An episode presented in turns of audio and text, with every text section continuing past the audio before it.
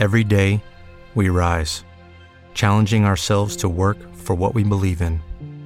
At U.S. Border Patrol, protecting our borders is more than a job, it's a calling. Agents answer the call, working together to keep our country and communities safe. If you're ready for a new mission, join U.S. Border Patrol and go beyond. Learn more at cbp.gov/careers.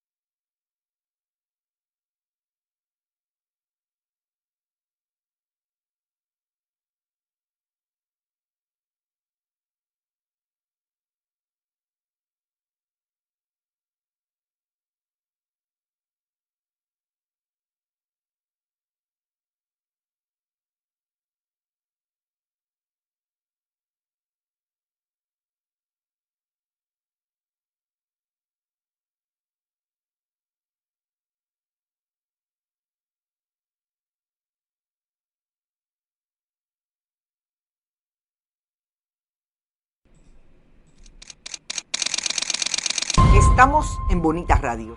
Esto no es un cuento. Esta es la verdad. Bonita Radio está disponible en Facebook, Instagram, Twitter, Spotify, Google Podcast, YouTube, iBox y iTunes. Agradecemos a nuestros auspiciadores.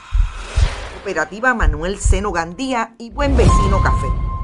Nuestras transmisiones son posibles también gracias al apoyo de ustedes. Pueden enviar sus donativos accediendo a bonitaradio.net y allí pagar a través de PayPal y tarjetas de crédito. También pueden realizar su donativo por ATH Móvil Negocios a la Fundación Periodismo 21.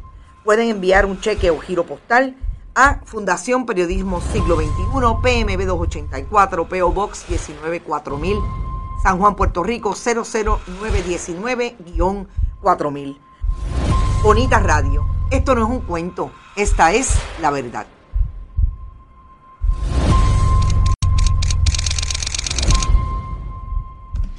Muy buenas tardes Puerto Rico y el mundo. Bienvenidos sean todos y todas a este su programa deportivo Más de una milla. Yo soy Rodrigo Tero y estamos en vivo en el estudio Guiguito Tero en Guaynabo, Puerto Rico para el mundo entero. Hoy jueves 18 de agosto del año 2022, son las 6 y 12 de la tarde, pero empezó un poco más tarde porque estábamos haciendo el programa de Carmen Enita Acevedo, sirviendo de director técnico en lo que nuestra Verónica Vega Bomba y hace lo que ella sabe hacer muy bien también, que es el taekwondo. Así que mucho éxito a ella en las competencias. Gracias a todos ustedes por siempre estar sintonizados a Bonita Radio. Muchas cosas pasando, literalmente, muchos fogones prendidos cosas, eh, eh, cosas veredes que decía Don Quijote, ¿verdad? Que en las favores prendidos, conferencias de prensa, gobernador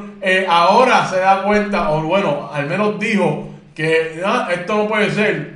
Parece que donde él está no se va la luz, porque aquí se va todo el tiempo, así es que las cosas están calientes están bien calientes, estamos en el verano, entramos ya a la temporada de huracanes, al, pico de la temporada de huracanes, debo decir, pues la, todo se exacerba.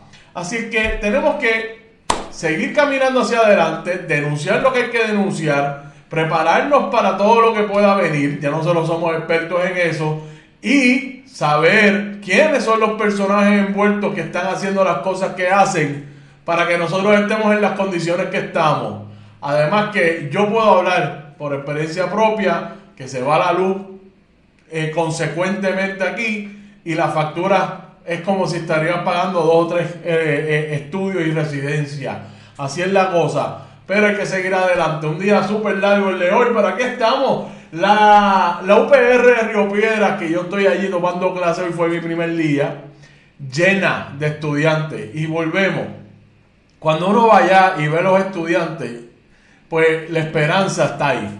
Yo solamente quiero decir eso siempre, cada vez, lo he dicho antes, uno llega a la universidad, ve la actividad estudiantil, ve a los estudiantes allí, ve la dinámica, el intercambio de ideas, eh, la, la, contentura de muchos de esos estudiantes que están, muchos de ellos por primera vez en la universidad, y que la Universidad del Estado esté haciendo ese trabajo a pesar, a pesar de todo lo que ocurre en contra de ella, siempre es refrescante. Y mientras esos estudiantes sigan yendo, la esperanza sigue viva. Así que, nada, quería empezar con eso. Bueno, a pesar de que todas las cosas que están pasando en Puerto Rico, toda esta malestar que hay con Luma, con el gobernador, el Fortaleza, los jefes de agencia, hoy es un día sumamente especial de una persona que sí se ganó el cariño, respeto, no solamente de su pueblo, de Carolina, de su país Puerto Rico, sino del mundo entero.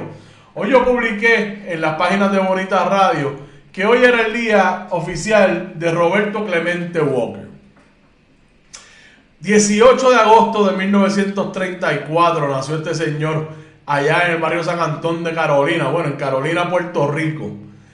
Eh, y Roberto Clemente trascendió el deporte, trascendió a Puerto Rico el gran astro puertorriqueño se convirtió en un ícono mundial.